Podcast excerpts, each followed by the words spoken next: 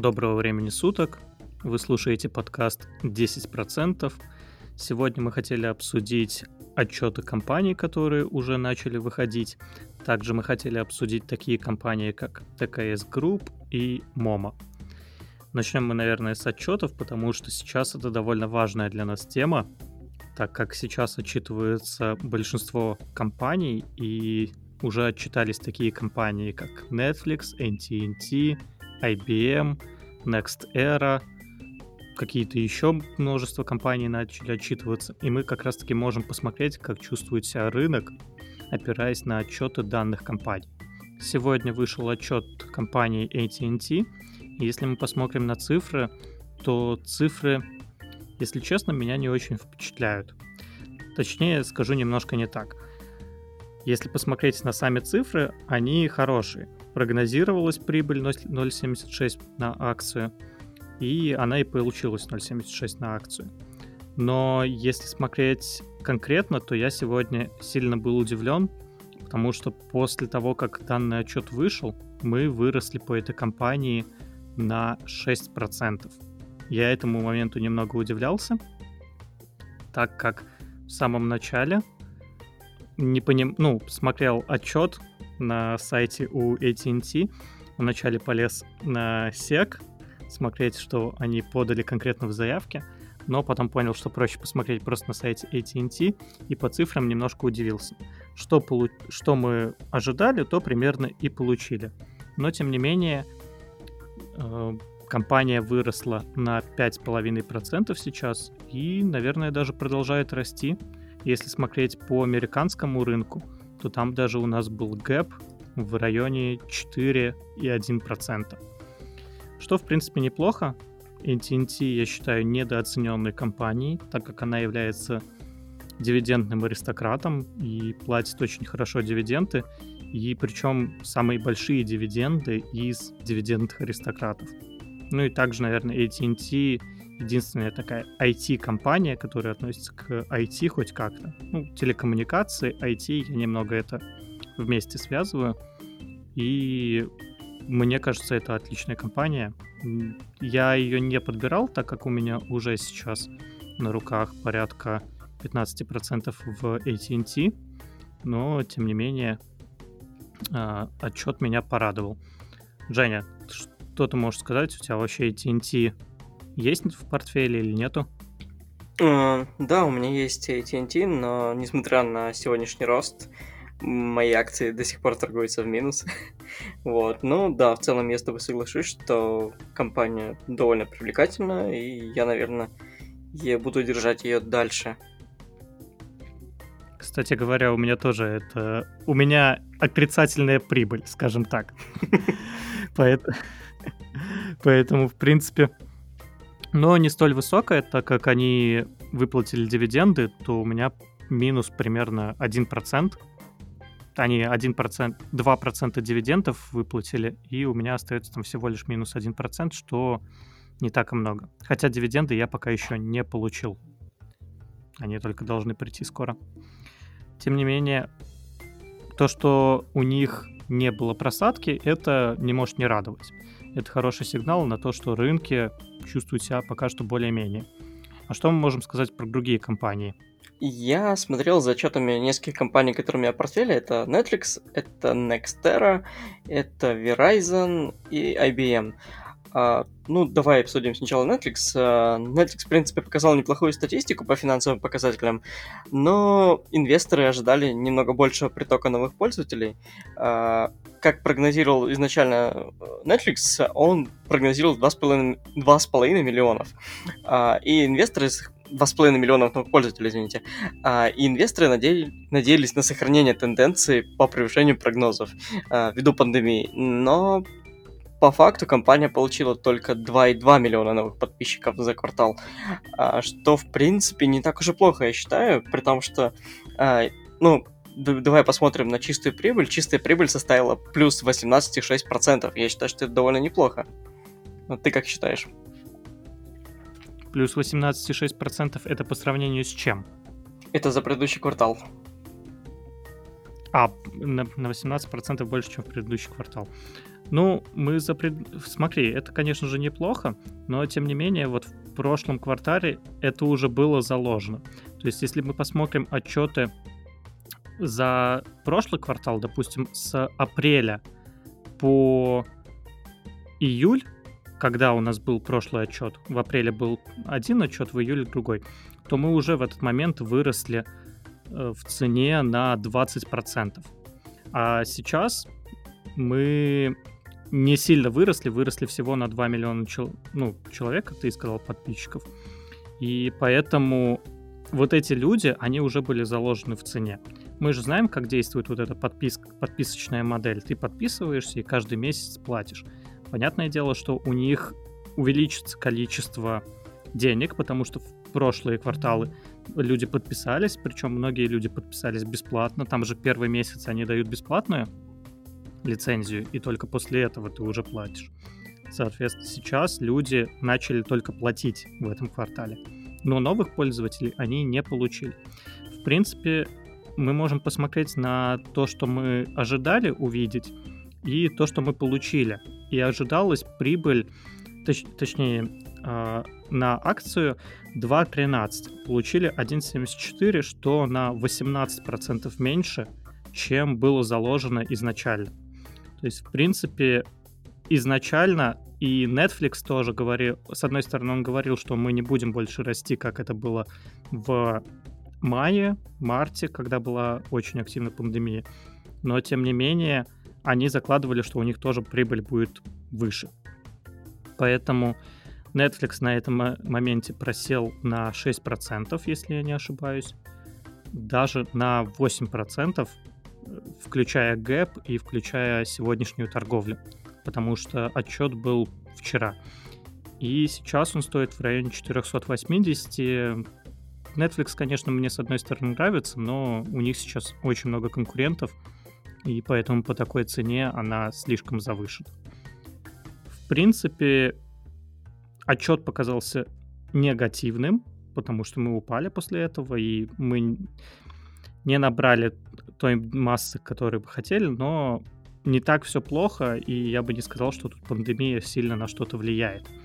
Но хотелось бы напомнить, что Netflix — это, наверное, единственная компания, которая отчиталась, которая входит в так называемый ФААК, то есть это самые основные ком- компании, это Facebook, Amazon, Alphabet, Netflix, нет, третье это что-то другое было, Amazon, я забыл вообще, какие, какая пятерка компаний входит в этот топ. Ну, Netflix туда тоже входит, и поэтому важно следить за этой компанией. Но давай посмотрим, какие еще компании отчитались, что у них в итоге по показателям. Давай посмотрим на Verizon, потому что Verizon — это как раз-таки конкурент AT&T. И вот я сейчас хочу посмотреть, насколько показатели Verizon отличаются от того, что получилось у AT&T. А, так, ну давай посмотрим на Verizon. Verizon, а, в общем, у него снижение выручки. А, это на самом деле это снижение выручки а, абсолютно формальное, потому что изменилась система оценки финансов, и из-за того, что мы поменяли, из-за того, что изменилась система оценки, компании снизились показатели, но на самом деле ничего плохого не произошло. А, если так посмотреть глобально, а, скорректированная прибыль на акцию составила 1 доллар 25 центов. Это, между прочим, лучше прогноза. Это что, в принципе, неплохо. Но а, чистая прибыль с учетом нового подсчета финансов упала на 15%. Вот, что, в принципе, не очень хорошо, я считаю. Но э, в целом эта компания все равно для меня представляет какой-то интерес. Э, наверное, я я бы сейчас бы, возможно, бы не стал бы вкладываться, но я бы продолжил за ней дальше следить. Хорошо, я, кстати, по графику сейчас вижу, что она уже отыграла падение, которое было. Оно было не сильным. После того, как вышел отчет, у нас было падение там буквально на полпроцента, но это в рамках погрешности внутри тренда мы торговались. И сегодня мы вышли уже на плюсовую на плюсовые значения по отношению с тем, что было вчера после отчета. То есть Verizon нейтрально пока что отреагировал на отчет. Хорошо, какие компании еще мы можем посмотреть? Так, ну давай взглянем на Nextera, Nextera Energy. А, в общем, у компании это на самом деле довольно интересный случай, потому что у компании э, скорректированная чистая прибыль выросла на 40% годовых. Э, при этом выручка упала на 14% годовых.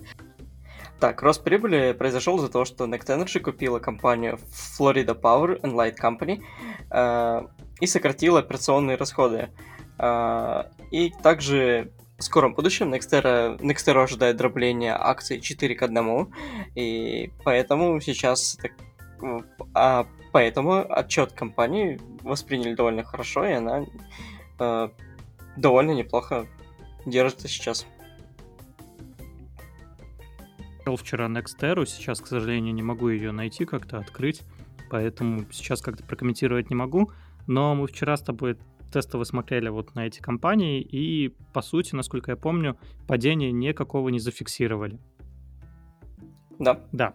У нас IBM вчера было Netflix падение, Verizon никак не отреагировал, и вот э, Next Era как раз-таки тоже никак плюс-минус не отреагировал.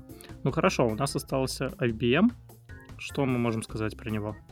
А, с IBM на самом деле все очень плохо, потому что у IBM растет только одно направление, и при том очень медленно. Это облачные когнитивные технологии, судя по тому, что они написали в отчете. Это всего лишь 7% годовых. Это, ну, очень мало, учитывая масштаб компании, при том, что а, некоторые а, департаменты, скажем так, а направления, точнее, развития компании упали на, на 20%. И после публикации отчета акции компании просели на 2,9%, что, в принципе, довольно печально, потому что у IBM классная история. Ну, у IBM, да, классная история, но, к сожалению, мы сейчас видим тренд, и на протяжении пяти лет он падающий, и за эти пять лет компания потеряла уже 50% капитализации. Если мы посмотрим конкретно на результаты, которые получили после отчетов, мы упали уже даже не на 2%, а уже на 8,5%. Да, тут немножко отыграли, но в пике мы падали на, даже на 9,5%, что, ну, ужасно. Это просто ужасные цифры, но что поделать. Из того, что я вижу, то у нас по ожиданиям мы на 26% не дотянули до ожидаемой прибыли, и, естественно, после этого пошло падение. Ну хорошо, но вот сейчас мы рассмотрели 5 компаний, что у нас получается? У нас получается AT&T идет в рост, Verizon стоит на месте, Next Era также стоит на месте, и IBM и Netflix падение. Ну, в принципе, мне кажется, это действительно в пределах разумного. Какие-то компании растут, какие-то падают, и нету смысла сейчас бегать туда-сюда и бояться, что сейчас начнется распродажа. Почему я вообще начал вот это все обсуждать, почему мне это конкретно было интересно? Потому что если мы посмотрим на S&P 500, то мы находимся сейчас у верхней границы канала, которая на протяжении уже 10 лет, даже 12 лет, э, непрерывно отрабатывает. И сейчас мы находимся у верхней его границы и боимся, ну, я, по крайней мере, боялся, что мы можем пойти вниз процентов на 20, как раз-таки к нижней границе этого канала, как раз перед выборами. Если будут еще плохие отчеты, то вполне вероятно мы могли бы туда исходить. Но пока что я, из того, что я вижу на графиках, то ничего плохого не происходит. Да, у нас две недельные красные свечи, но сама сумма падения всего лишь 1,6% за эти две красные недельные свечи, свечи, что не так уж и много, не так уж и страшно. Если смотреть на дневной график, то у нас также есть разные зеленые свечи. На дневном графике мы даже 50-го мувинга еще не коснулись. Жень, ты планируешь что-то продавать перед выборами? Нет. Я, я на самом деле собираюсь уйти в некий такой, э, как я называю это, отпуск. Я пытаюсь не заходить как можно чаще в приложение, как я делаю обычно, чтобы не, не щекотать себе нервы перед выборами. э, поэтому нет, я не собираюсь ни покупать, ни продавать ничего. Я пока что оставлю портфель так, как он есть. Ну, понятно. Я как раз-таки реструктуризировал недавно свой портфель. Это получилось, правда, не очень хорошо, так как я продал компанию э, Western, Digital, которая делает жесткие диски. И, к сожалению, я продал ее в минус. Там получился минус примерно 7%. И самое, что обидное, сразу после продажи, буквально на следующий день э, она вырвалась, и там сразу был как раз-таки плюс 7%. Я бы мог выйти в ноль, но я уже из нее вышел, бывает и такое.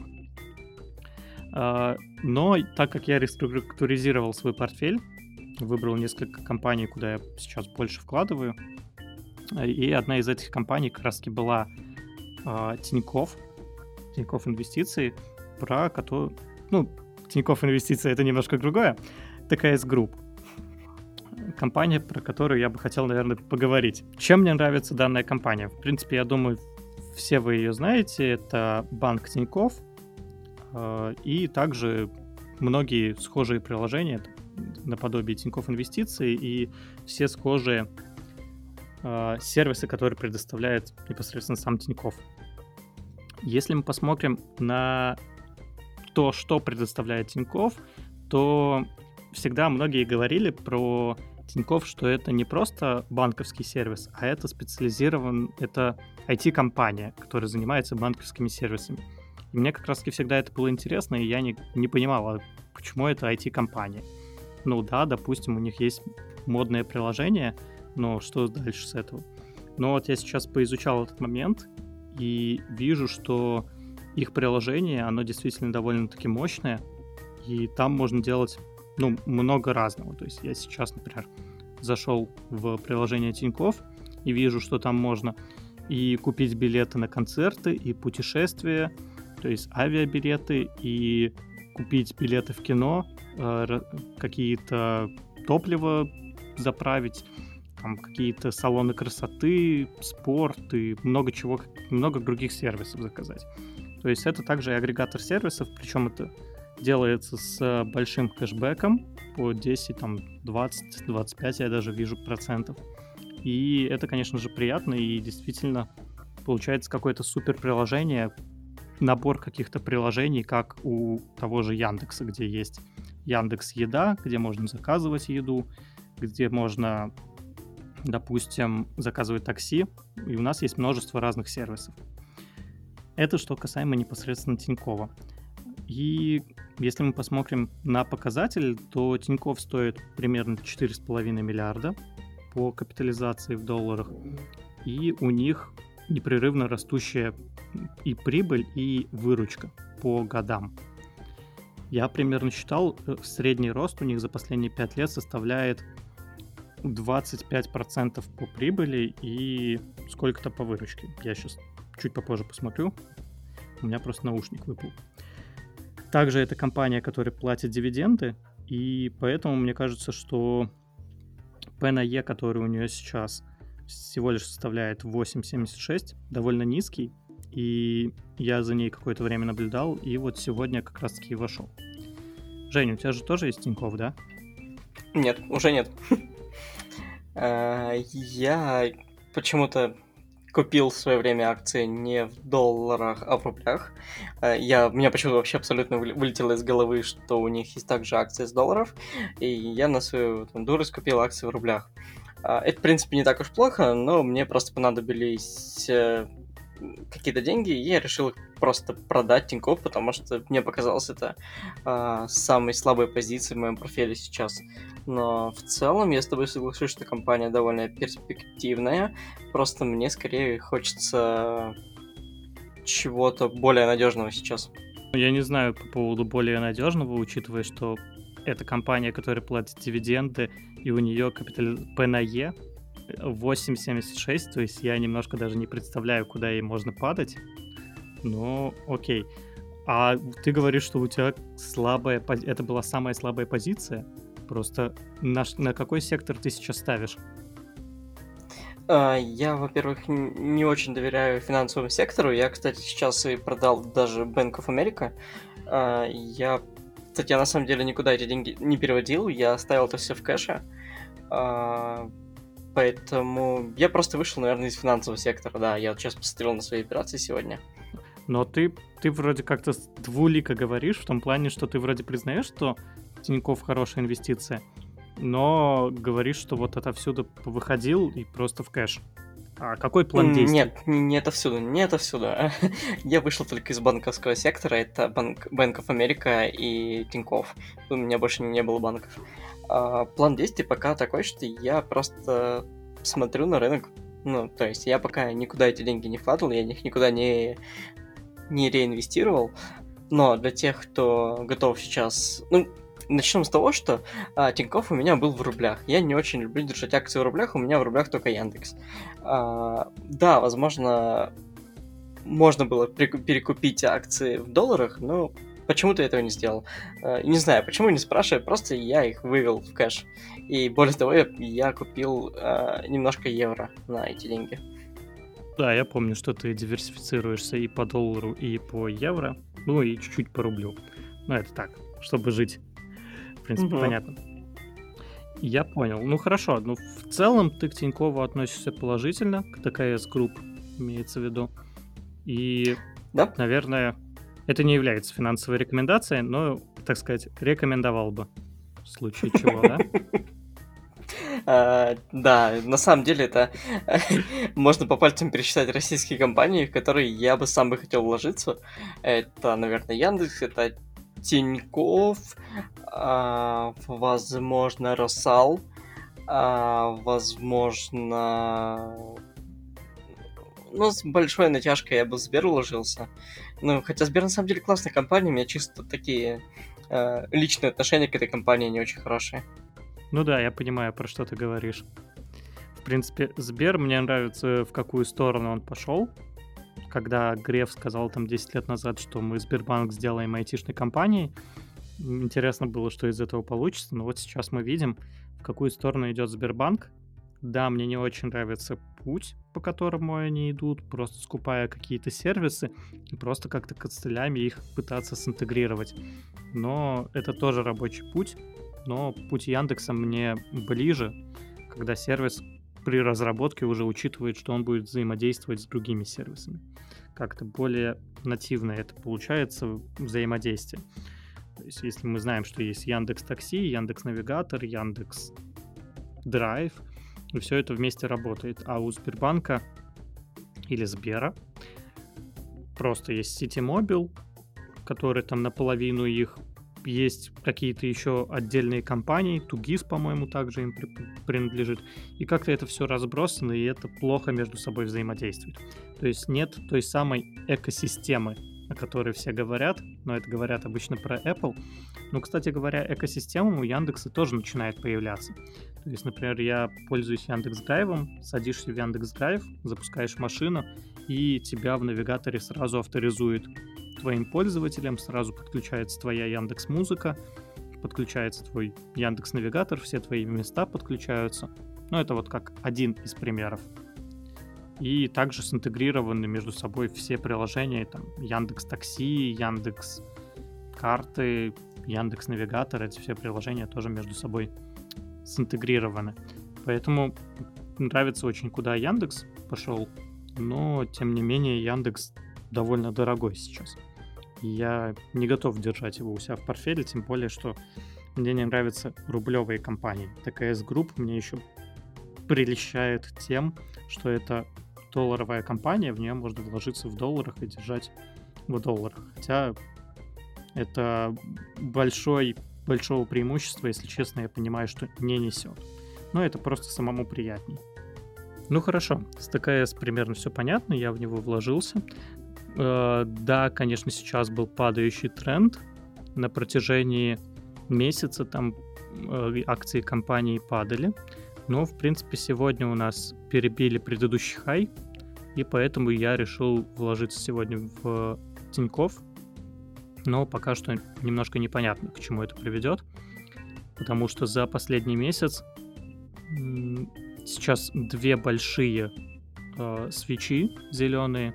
Принципе, из самого долгого у нас было три зеленые свечки на дневном графике за последний месяц. Остальное это все краснота и такое себе. Но в целом я вложился, посмотрим, к чему это приведет.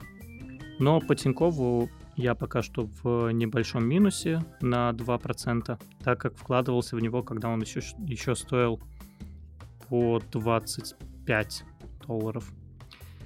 Хорошо. Э, я еще хотел обсудить такую компанию, как Momo. Тикер Momo так и есть. Momo — это китайский мессенджер для смартфонов. С помощью Momo китайцы отправляют друг другу сообщения, картинки и видео. Я сейчас читаю просто описание на сайте, как ты уже понял. Работает на основе 3G, 4G и Wi-Fi. Супер описание. Э, что интересного тут можно сказать? Ну, на самом деле, дальше по описанию ничего не понятно, поэтому расскажу так. Момо — это китайский мессенджер, то есть это больше даже не мессенджер, а социальная сеть, которая акцентирует внимание на знакомствах. То есть это поиск отношений, что-то наподобие... Я бы не сказал, что это Tinder, потому что у компании Momo есть второе приложение, называется Tantan, которое они купили.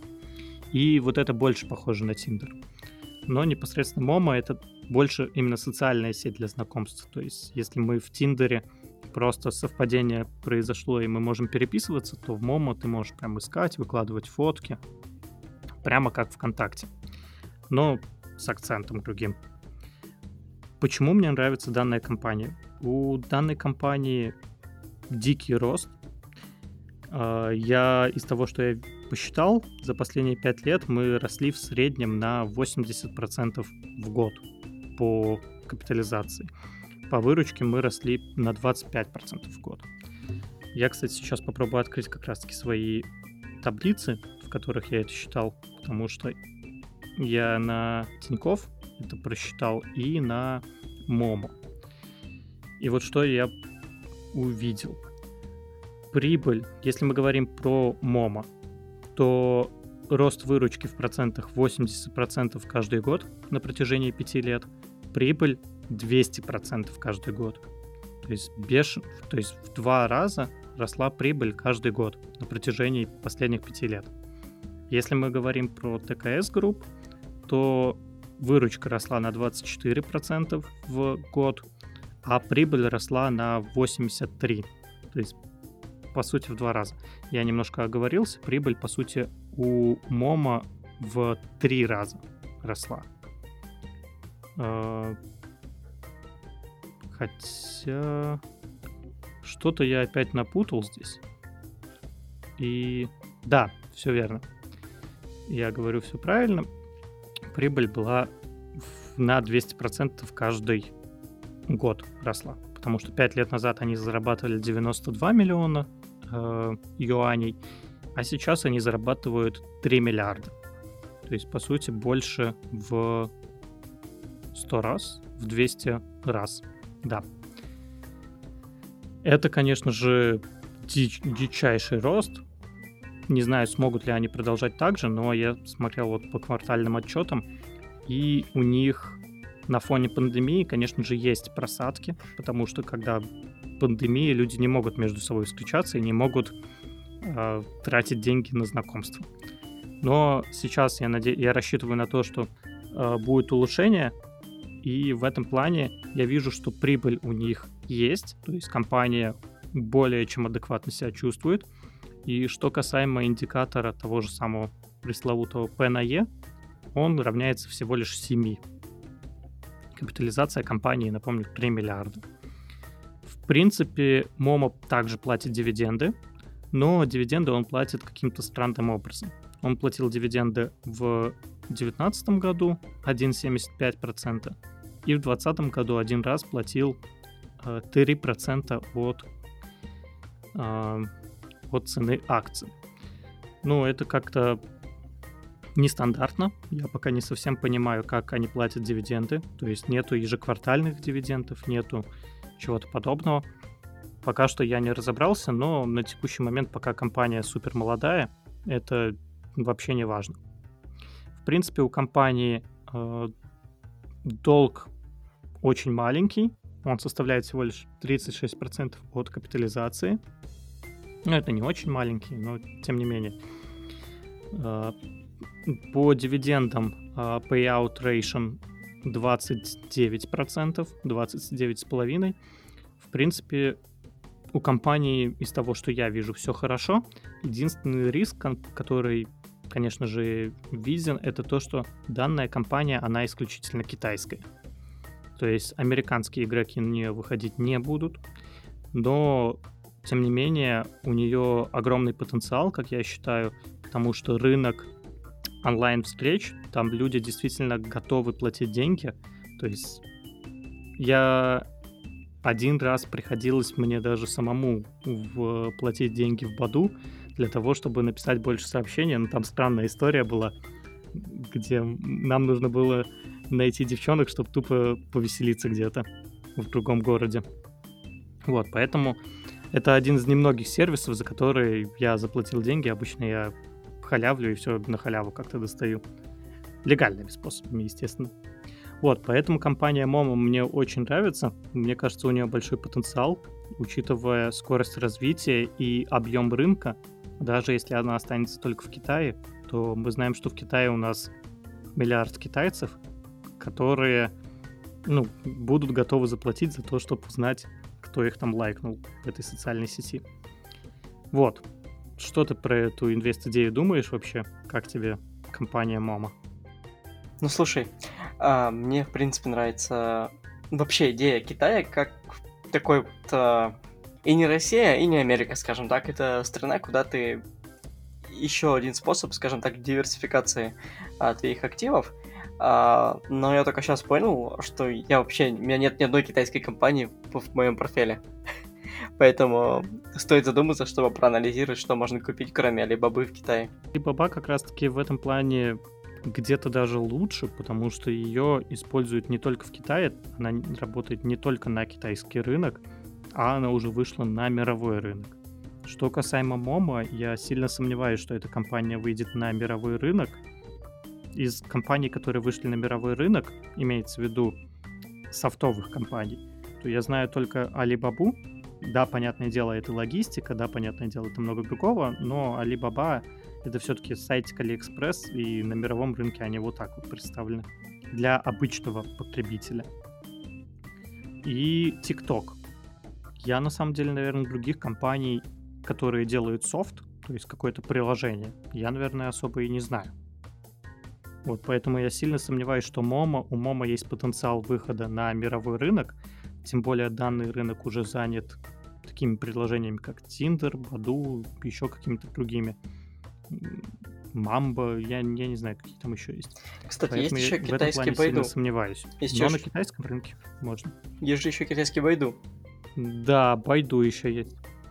Но Байду, а это же поисковик, насколько я помню. А, нет, не, не совсем. Он, им никто не пользуется не совсем... за пределом Подожди, не совсем это поисковик, это все-таки, э, это, скажем так, китайский аналог Яндекса. Там все, там и такси есть, и какие-то подписки, насколько я знаю, и поиск, и по сути, да, это такой вот аналог Яндекса или Гугла, только в Китае. Понятно. Ну, в принципе, так, у меня экран потух. Но, в принципе, за пределами Китая и вряд ли кто-то пользуется. Поэтому тоже, наверное, это не считается вот в данной подборке. Ну, окей, просто интересно, насколько есть потенциал выхода у этой компании из Китая. И я считаю, что, наверное, нету. Но даже если выходов нету, то у нас есть 1 миллиард китайцев.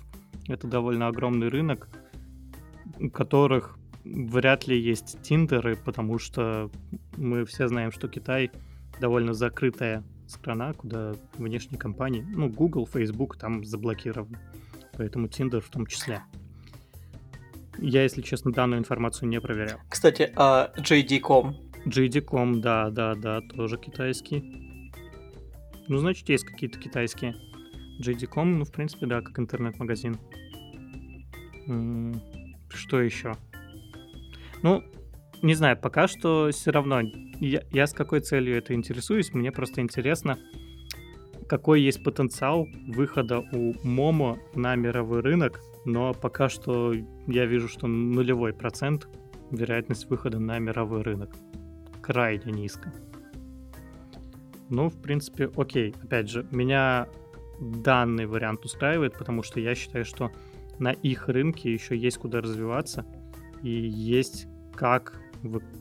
ну, есть варианты, как можно выкачивать деньги. Если говорить про рост пользователей Момо, то у них сейчас база, по-моему, более 50 миллионов клиентов, э, и она продолжает расти.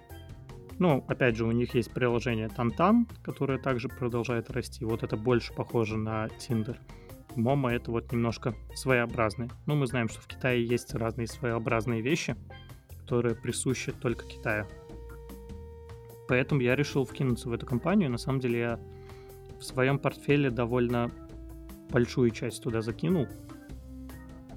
И это порядка, сейчас скажу, это порядка 12%.